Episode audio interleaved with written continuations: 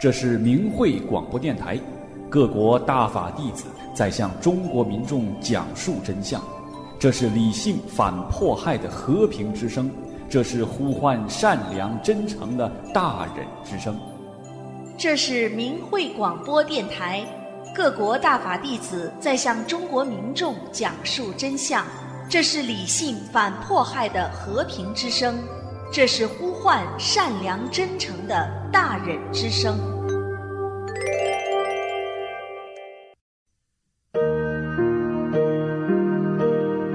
听众朋友好，欢迎收听明慧广播电台。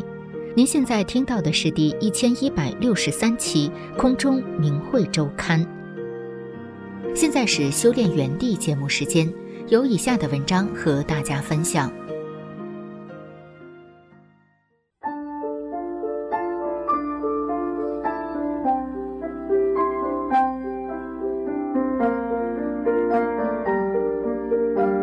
请听明慧交流文章，题目是《一个梦境中的几层点悟》，作者加拿大大法弟子。文章发表于明慧网，二零二四年二月十七日。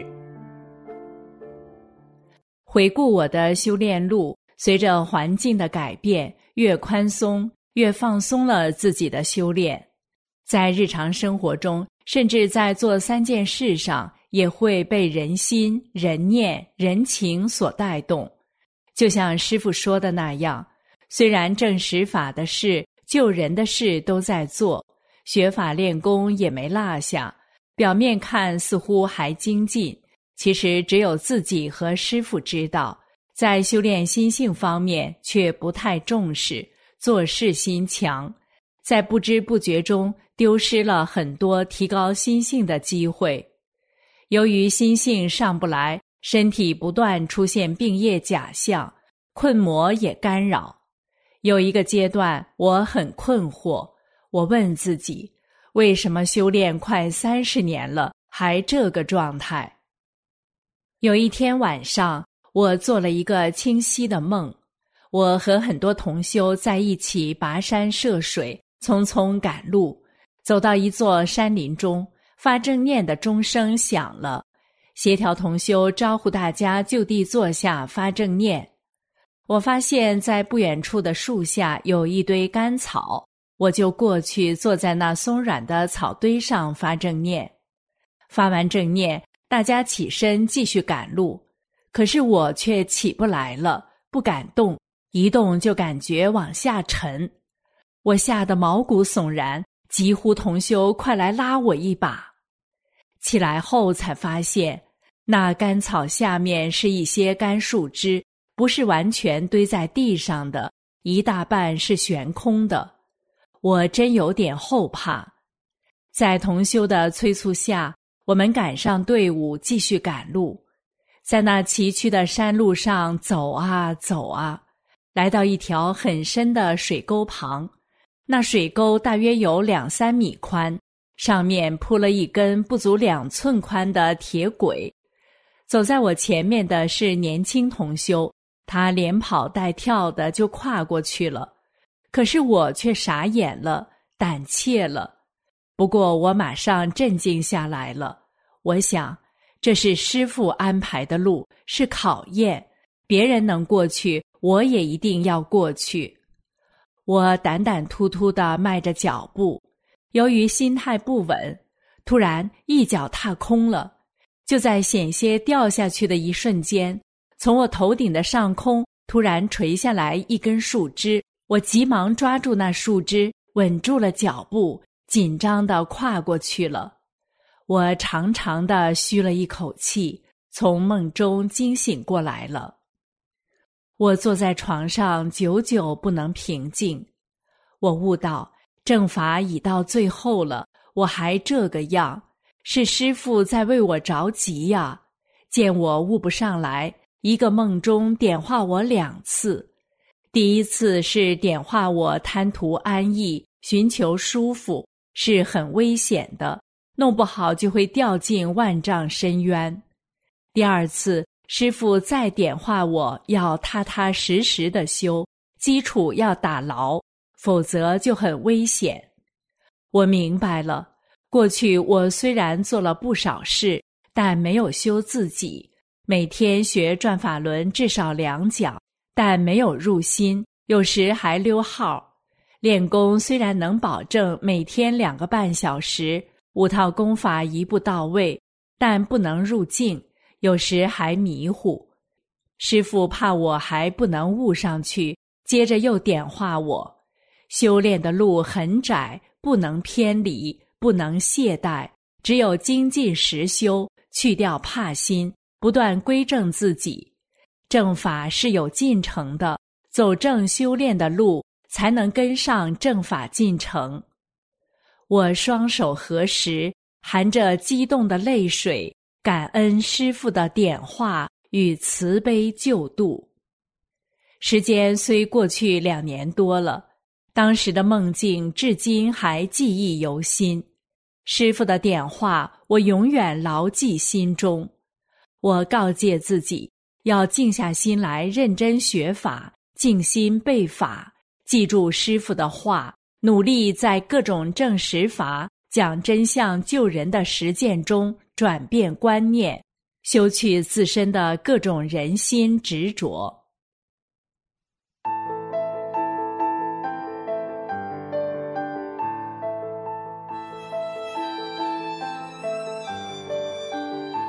请听明慧交流文章，题目是《修去固脾，融入整体》，作者中国大陆大法弟子。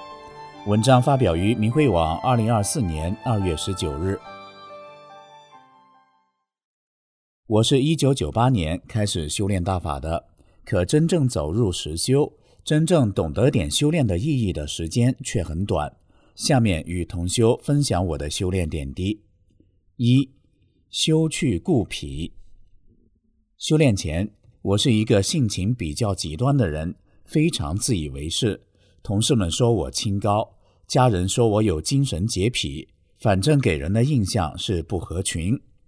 由于看了太多的文学书籍，古今中外杂乱无章，尤其是当时流行的大陆当代文学作品，有很多观念意识都是变异的、败坏的。潜移默化中，自己的思想行为也跟着败坏。久而久之，我的语言变得尖酸刻薄，还自以为深刻，思维混乱，没有善念，还自以为喝了丰富的心灵鸡汤。记得印象很深的一件事，我的一位同事非常爱讲黄色段子，我也非常反感他。有一次，他当着众人的面调侃我，问我对他这个大哥印象如何。我说。你呀，比苍蝇都烦人。苍蝇还分个季节，你一年四季都出来。记得他当时的脸色变得通红，同事们也都正在那里。我还不以为然地扬长而去。现在想来都想哭。我给人家造成了多么大的伤害，自己也造了这么大的口业。一次看到师尊在美国西部法会讲法中的法，如果你是后天养成的怪癖，那不是个性。那是你的执着，是后天形成的。说有的人他确实有自己的特点，这个人他行动快；有的人就是慢慢腾腾，或者是本性上互相之间有差异，这是他本来的东西。后天形成的呢，如做什么事时表现出我就喜欢这样，我就这样，我就好这样做，我就那么做。把这些执着、固癖当做是自己的个性与性格，这是不对的。这些东西都得去掉。我的目光停留在这段法上，感觉师尊在点到我，真正的向内找自己，看到了这个让我徘徊在一个层次中，长时间不能提高的固癖清高。它是常人做人的一种偏执，是常人的性情表露。对修炼人来讲是不好的东西，是要修去的。我下决心一定要修去它。这个固脾反映出来的表现最明显的就是看不上同修。我参加学法小组时，爱挑同修，愿意跟精进的同修学法，看不上那些我自认为人心多的同修，看不上那些人心老也不去掉的同修，看不上那些显示心、争斗心多的同修。与同修配合讲真相时，看不上那些我认为没有素养的同修，看不上那些怕心多而没有担当的同修，看不上那些躲小步不肯精进的同修，反正诸多的看不上，让我根本看不懂修炼，还自我感觉良好。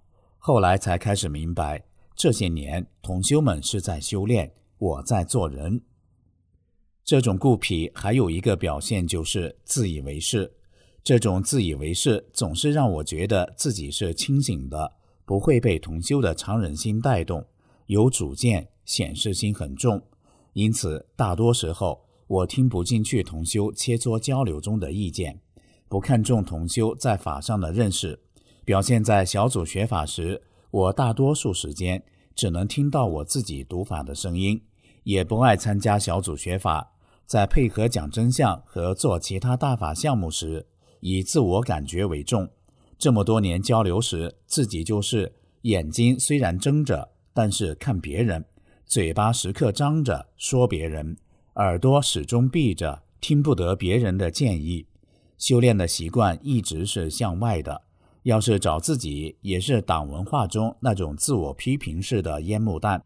真正的目的还是找机会深刻的修理别人，自以为是还让我不自觉地安排自己修炼的路。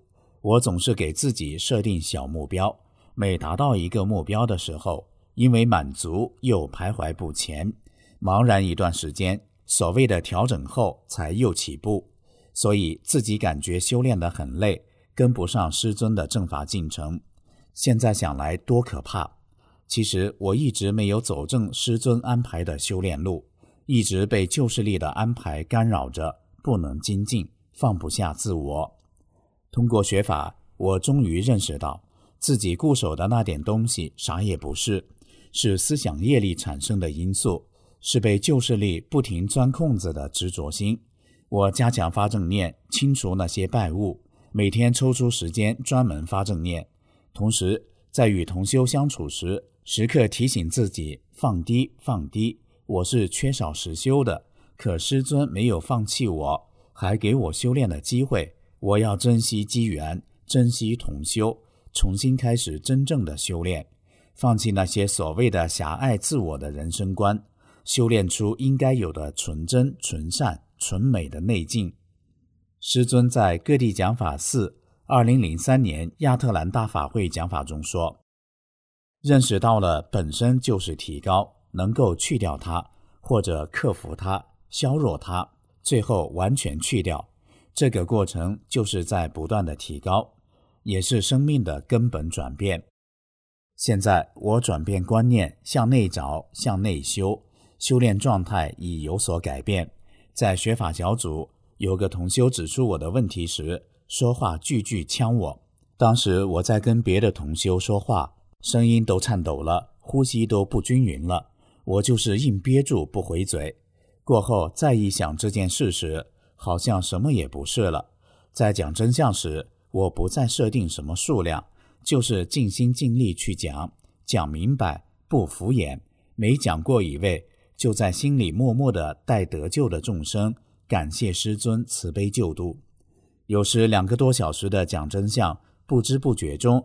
使二十多人三退，退出党团队组织。转变观念后，我重新回到之前由于看不上同修，不愿面对矛盾而离开的学法小组。发现同修们其实都很精进，个个修炼有素。我又主动协调恢复之前被我叫停的学法小组。当时觉得这个小组的同修修炼状态慢慢悠悠，自己帮不到他们，还被他们影响。现在发现，他们每个人都很实修，很无私，自己才真正缺乏这些东西。修炼中，我真正体会到，放下自我才有收获。二，修炼心性，融入整体。往年有同修跟我提及法会征稿的事，说我们都应该参加，想写稿，让我帮助整理，都被我几句话打住了。什么做的太差，没啥写的等等。今年我的观念有了转变，我觉得同修说的对。我认识到法会是大法弟子的最严肃、最殊胜的集结，在宇宙空间中又被多少生命所关注。作为大法弟子，我们不去主动参与自己的法会，我们自己的众生该多失望。于是我鼓励同修们写稿，表示自己会尽心尽力帮助他们整理。在帮助同修组稿的过程中，遇到很大的干扰，表现在这个空间就是腰部严重摔伤。我忍着疼痛帮同修整理稿件，与同修对稿，数十次修改。有的同修虽然自己写了稿件，但像流水账；还有的同修第一次参加法会投稿。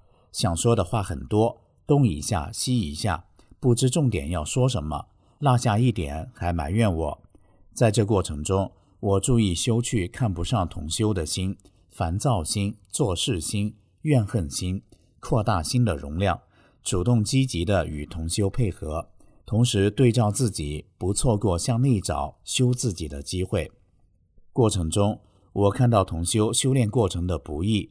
有的同修家庭磨难巨大，但在修炼中一直不改初衷，始终如一，对大法的正信感天动地。有的同修已将整个身心融入法中，修出了觉者身在尘世，念在方外的境界。有的同修默默无闻，不善表达，却修得很扎实。为了不牵扯同修更大的精力，影响他们讲真相救人，我抓紧时间完成稿件。挑他们方便的时间对稿，过程中我也明显感到自己比例不足，当然根本上是修炼的不足。有时同修想让我帮助更准确地表达出自己的感受，而我却不能心领神会。由于不能更好地理解同修的修炼境界，再加上残存的党文化的干扰，只能局限于现有层次的表达。这里都有我今后修炼中有待提高的方方面面因素和要清除的执着心，这真是一个无比珍贵的修炼机会。每一次磨难，每一次过关，如果没有师父的保护和加持，我又怎能走过来？每一次锤炼，都让我感到离师父越来越近，越来越融于法中。每一位大法弟子都在走着自己实修的路。都在践行着自己的誓约，层层下走中的万千故事，别人又怎知一二？有幸成为同修，结成圣缘，只有万分珍惜，共同精进。修炼的路还有多远？我不知道。我知道师尊在前方，我就一直向前。您现在收听的是明慧广播电台。您现在收听的是明慧广播电台。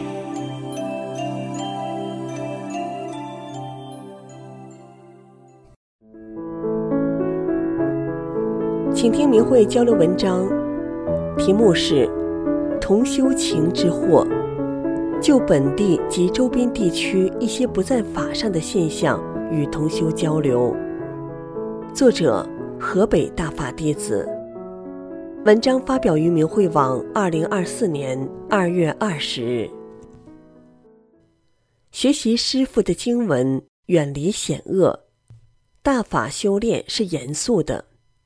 正确对待师父家人，深感大法修炼是非常严肃的。对师父讲的法，自己不能只停留在表面上的信。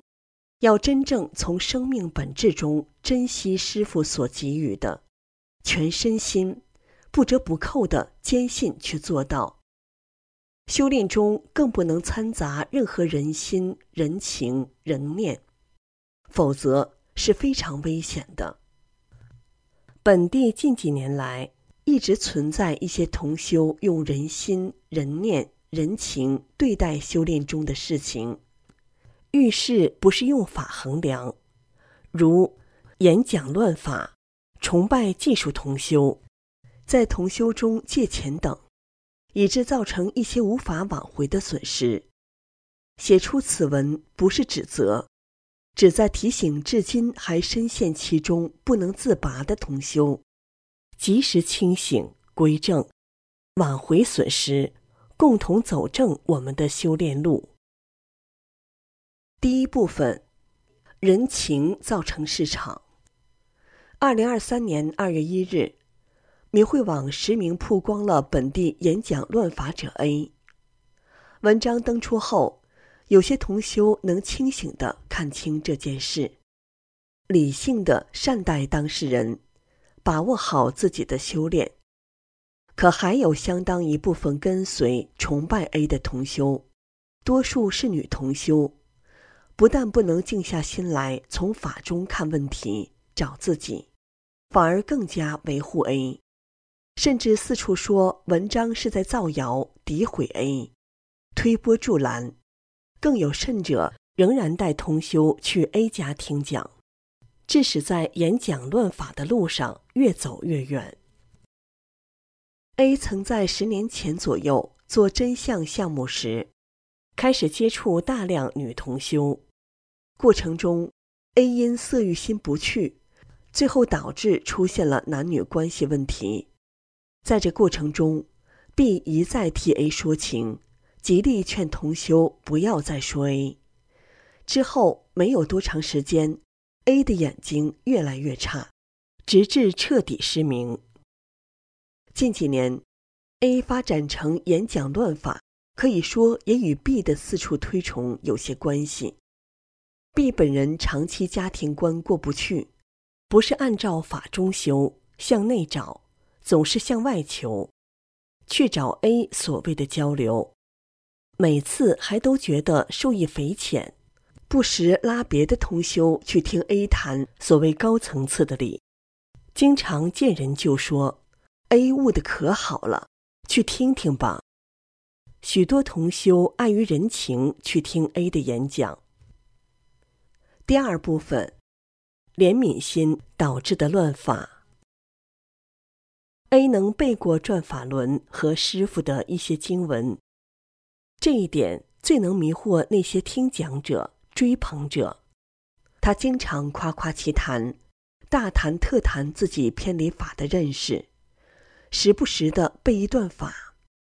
他的眼睛看不见，如何背过的法？尤其是新经文呢？原来是他身边的一些学员，将转法轮和师傅的一些新经文私自改为 TXT 格式，存入内存卡，放到播放器中去听。他就是用这种乱法方式背过的法。大法经文只能用原文原声，绝对不能用其他录音，不能以任何借口乱法，误己害人。中师傅加注说。大法弟子不要用人心做事，法谁也乱不了。起干扰作用的行为，只能是自己修炼中的污点。一个修炼的人，无论是长期没过去的关，还是修炼后干的坏事，都会成为通向最后的大难关。将来你们怎么办呢？选自《精进要旨三》评语。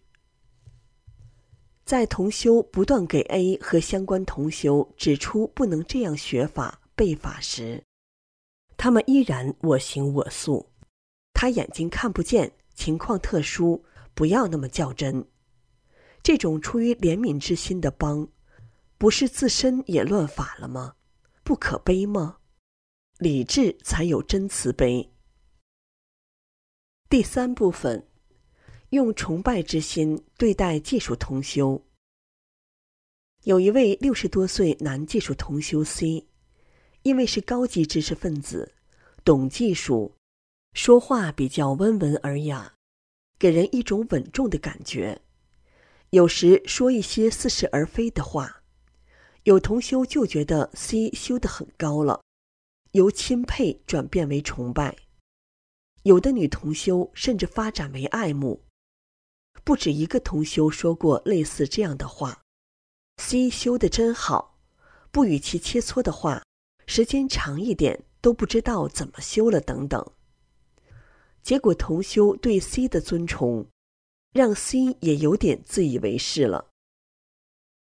C 和同修交流时，爱说一些所谓高层次的理，比如有一个学员弟。私自挪用同修赞助搞技术开发的大法资金为己用，同修要去交流制止，B 却阻拦说：“不要去交流，不同层次有不同的法，也许人家 D 的做法在高层次上是对的，等等。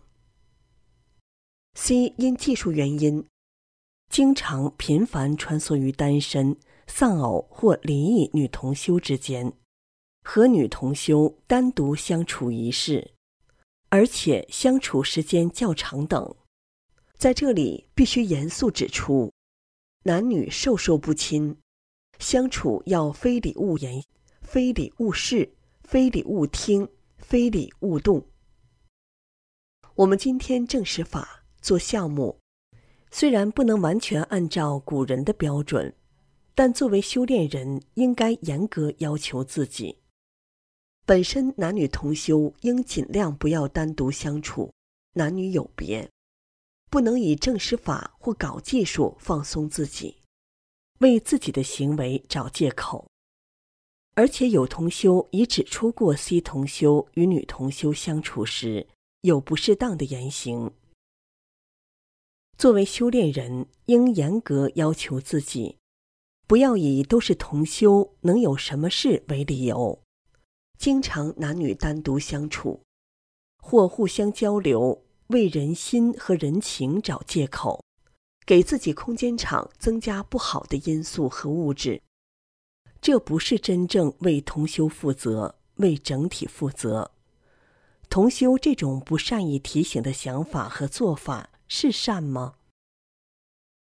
第四部分，用人心对待同修借钱带来的后患。一，借钱给同修，纵容了同修的利益之心。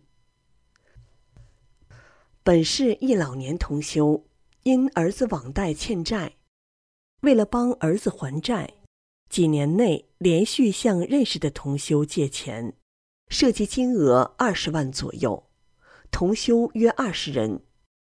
该老年同修有退休工资，但允诺还钱到期时均不还。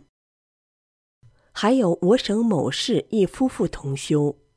因孩子到海外读书没有足够资金，大约七年的时间，不断的向同修借钱，所借金额由几百元到十几万元不等。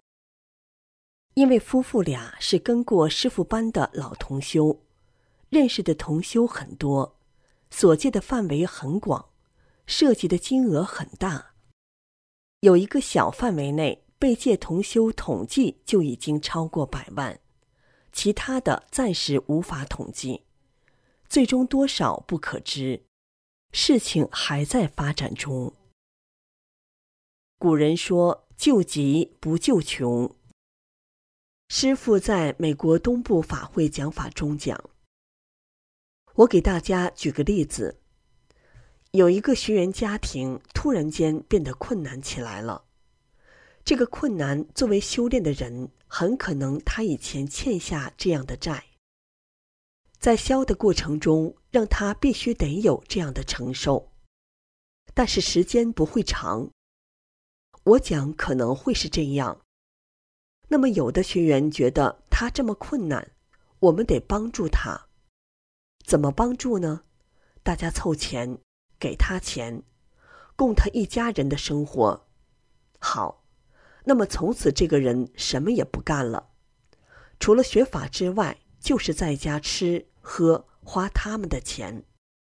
那么再接下去，法也不学了，你就拿钱来吧，我就这样生活了。大家想一想，你们是有慈悲，但不能这样对待这些问题。每个人都有他的难，大家可以出于慈悲去帮助他。解决工作或临时应急的解决一点问题，但是绝不能够长期的这样做下去。我给他安排的那条路，你们都给破坏了，他都没法修了。最后他不修了，他工作也不找了，困难也不解决了，反正有钱用，你月月给我拿来就行了。那么我说学员在干什么呢？师傅在二零零四年纽约国际法会讲法中讲：“千万不要欠债，大家不要欠债。那同修为什么要借给其钱呢？因为他是跟过师傅班的老同修，大家都相互认识。这就是人心、人念、人情啊！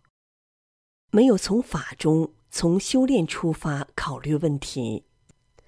有的是觉得同修有困难要帮助，有的怕老同修被儿子逼得太紧不修了，有的是认为同修张开嘴了不好意思不借给。有一个同修没工资没有收入，却偷着把自己掌握的家人的钱借给其八万元。有的同修家人住院拿不出钱借给，还内疚的不行等等。因为借钱的同修和借给同修钱的同修都不符合法，导致的结果是，借钱的同修磨难加大，而且不在法上悟，自己有工资也可卖房，却以各种理由推脱不卖房不还债。当有的同修阻止借钱或不借给时，竟然认为同修不善。被借的同修，有的也经济出现困难，出现一些磨难等等。二，动用大法项目资金的危害。本地附近县有两个同修，男同修手中有同修给的资金约十多万，其被邪恶判重刑进监狱，在监狱被迫害至癌症晚期后去世。他家人手中拿着十多万元自己花销，当有同修给其家人指出后，其家人拒绝归还。另一女同修是该男同修岳母，手中有资金二十余元，突然间病业离世，资金二十余元由其儿子拿在手中花销。上述两位同修被邪恶迫害离世，跟大法资金使用上严重走偏不无关系。两位同修在资金上有严重问题，周围给钱的同修是不是也应该静下心来想想？一味的给钱，不考虑资金是否用在救人上，是为法负责、为同修负责吗？为自己负责吗？第五部分，再次提醒同修，不要用人心去同情怜悯被曝光的人。有同修说：“我没有发现 A 说偏离法的话呀。”也许这篇文章发表后，会有人说：“我没有发现 C 做过那种事啊，等等。”你没有看见，不等于不存在。师傅在红银三。谁是谁非中说：“对的是他，错的是我，争什么？”关键是我们每个看见此事的人，能否理性对待自己的修炼？能理性对待自己的修炼，能在矛盾面前对照法找自己，提高了自己的心性，才有可能更清醒的认识问题，认识别人。善待周围的人。最后，让我们重温明慧编辑部文章《正念与人情》的片段。长期以来，就是有人以人情来做事，用人情衡量事物。所有的一切乱不好，都是出自于这种人情和出自人情的常人之心。在淘汰即将形成的关键时刻，不要固执人情、常人观念。大法弟子不要成为旧势力要找出来淘汰的人。正念来自大法，放下人情人心，才能生出纯净正念，才能在法中看问题，在大法中实修，履行自己的救人使命。才是真正珍惜自己，珍惜大法。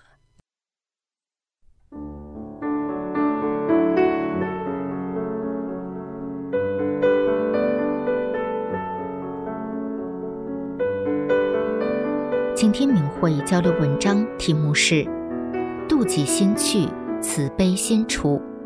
作者：中国大陆大法弟子。文章发表于明慧网，二零二四年二月十七日。我得法的时候正值二十几岁，深深震撼我的是法轮大法的法理真善人。这些年，我见证了很多同修同化真善人后的巨大变化。这三字圣言让无数真修者发自内心的遵循它，同化它。大法让我摒弃了一个又一个变异的观念、顽固的人心。这些年。每一天，我都充满了对师父的感恩。在这里，我把自己去妒忌心的一段经历写出来，向师父汇报，与同修分享。一，修去妒忌心。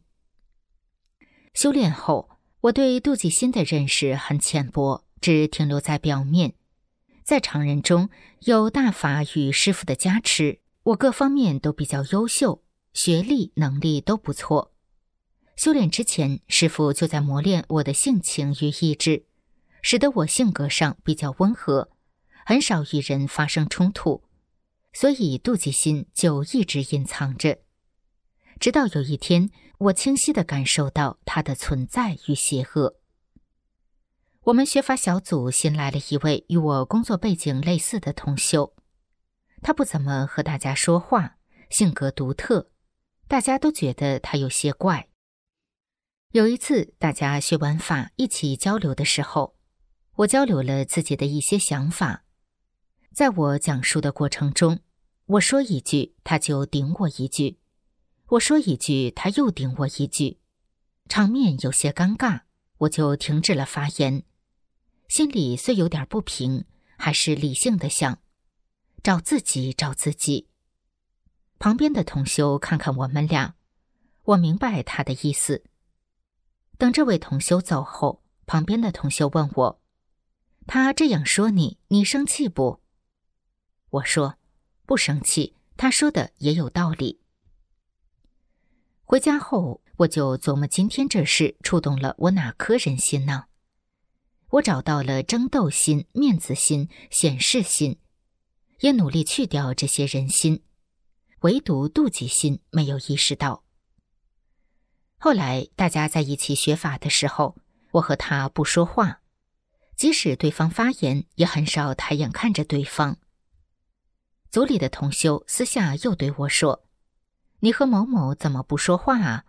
我看你俩都不看对方，别被邪恶钻空子啊。”另一位同修说：“咱们小组同修这么多年，没有谁和你有矛盾，这次某某的到来也不是偶然的。”肯定是给你修的。我心想，我与其他同修都能祥和融洽的交流，怎么对他就不行呢？他犹如一个带刺的石头，一想到他就硌着。我心里一惊，这哪行啊！我必须得找到人心，修掉他。一段时间后，我的争斗心、面子心、显示心去掉很多。这块石头上的刺也不那么扎我了，但是仍然存在，沉甸甸的。我知道还没有找到根儿。我仔细追溯我懂得每一个念头的根源。师傅点化我是妒忌心。当我意识到这一点时，浑身一震。这么多年的修炼，我一直以为自己的妒忌心很淡很淡。现在看来，只是没有在前台表演而已。这是我第一次如此清晰的感受到妒忌心的存在。我发正念解体自己空间场的妒忌心，妒忌心真是很顽固，一层一层的去。我发现他和真善人完全是背道而驰的，他把我隔离在大法之外，使我无法同化大法。让我固步自封，心胸狭窄；让我抱着固有的观念衡量一切，看不上这个，看不上那个。一日，我突然想到克莱因瓶，因为瓶子没有内外，容量无限。我意识到以前修炼总是在扩充容量、放大胸怀，总是有边界的。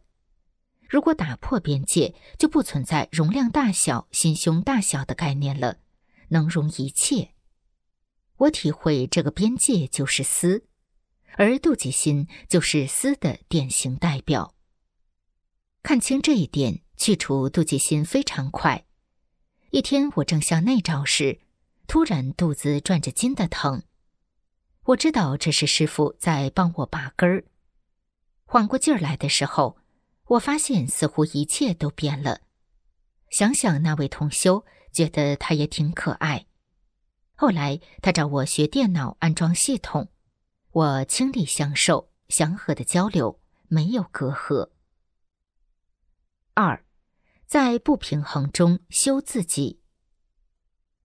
修炼中，我发现妒忌心表现的特别庞杂，有时夹杂在争斗心里。有时混在怨恨心中，有时藏在现实心后面，有时躲在利益心中，很容易被我们忽略。他在幕后操控着修炼人，表现出不同的状态。师傅在《转法轮》中的妒忌心一节中，七次提到不平衡。只要一出现不平衡，就能发现表象下妒忌心的鬼影。妒忌心无处躲藏，也容易去掉。去年，我接手了一位退休同事的工作。这位同事在退休前好几年都是啥事也不管，留下一大堆烂摊子。可想而知，好几年的工作都积压到我这儿了。这半年多，我一边忙我原来的工作，一边整理这位同事的工作。累的时候，心里就开始有些不平衡。不平衡的心，只要一冒出来，我就能意识到。抓住它，去掉它，心态还算比较稳。常人社会真是一个大修炼场，什么心都藏不住。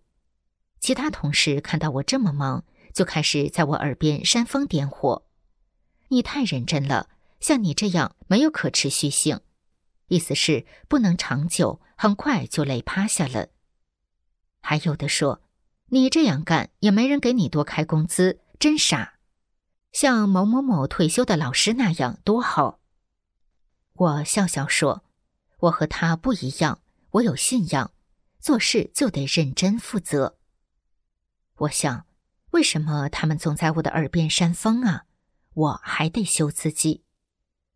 我知道我的言行就是真相的一部分，大家都在看着呢。不做好就是给大法抹黑，做好了就是正实法。渐渐的，我就能做到心如止水，煽风点火的话也没有了。主任说：“咱这儿多亏有你，要不然可就完了，谁都整不了这些事。”单位前书记说：“你各方面都非常优秀，这么多年我没听到一个人说你不好的，你的能力和人品都是一等一的。要不是因为你练法轮功，我说。”信仰不是口号，我用自己的言行在实践真善人。就这样忙碌了半年多，工作都理顺了。在这过程中，师傅一直在看护着我。需要有人帮助出力的时候，就会安排很多人来。工作不知道怎么进展的时候，师傅就会给我智慧。我理解，修炼中出现不平衡的时候，就是自己和宇宙的运行规律反着走了，需要归正自己，把不平衡的因素去掉，继续按着宇宙规律运转。三，替别人高兴。师傅在《转法轮》中讲到妒忌心这个问题时说，这两种不同的观念会产生不同的效果。它可以产生人的妒忌心，别人要好了呢，不是替别人高兴，而是心里不平衡。这段法我读了很多很多遍，都没有意识到替别人高兴是判断自己有没有妒忌心最直接的一个尺度。现在知识分子圈子里的道德下滑非常可怕，大家为了职称等级，也是想尽各种办法。以前我看不上这种喜欢钻营的人，觉得他们人品太差。比我水平低的同事，要是工作取得成绩、职位提升等等，我大多是自动忽略。如今我仔细品品自己的思想念头，即使是用人的方法回避，眼不见心不烦，根本不是修炼人的放下。我要做到师傅说的，替别人高兴，让妒忌心彻底解体。周围的同事们经常问我学术问题，无论是谁，我都是有求必应。但是以前因为有私心，总是有所保留的回答。后来发现了自己的妒忌心，就得去掉，真正的做到替别人着想。如今我都是毫无保留的把自己的见解告诉他们。有位同事，他发表的很多篇论文中都有我的建议，他经常说。你这扎实的知识没几个会的，水平很高啊。我笑笑说：“只要对你有用、有帮助就好。”我也不关注他的文章署不署我的名，项目有没有我的份儿。这一切似乎已经远远的离开我了。我体会替别人高兴的法力很深奥，在法的指引下，我越来越体会到慈悲的力量。四，唯有谦卑与感恩，就是利用各种方式迷住我们的眼，迷住我们的心，让我们自以为是，让我们的私心膨胀，让我们的体系失衡，最终被销毁。是师傅在我们的体系解体前救了我们，我们的一切都是师傅给予的，包括生命。我们没有权去评判任何生命。即使我们曾是很高很高境界天国的主，管理着一方众生，那个权力也是创世主给予我们的权杖。离开师傅，我们什么都不是，甚至连尘埃都不是。曾有同修说我很聪明，我非常清楚，我所拥有的一切都是师傅让我来正式发的，不是来常人中争取功名和炫耀的。作为大法塑造的生命，对师傅、对大法，我们唯有谦卑与感恩。曾有同学问我，怎么做才能对法、对师傅坚如磐石？我说，以前我也曾这样问自己，那时候我希望大法在自己内心扎根，无论狂风暴雨都不动摇。后来，在不断同化法的过程中，我渐渐意识到，我的生命每一个细胞、每一个粒子、每一个思想念头，甚至一呼一吸，都与大法融在一起，无论生死不可分割。因为有师傅在，有大法在，所以我们才能在最邪恶的疯狂迫害中走到今天。修炼二十多年了。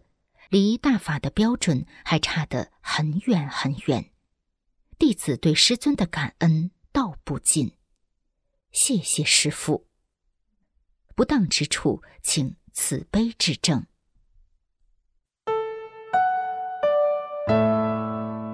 各位听众，这期的空中明慧周刊就为您播送到这儿，谢谢收听明慧广播电台，下次节目再会。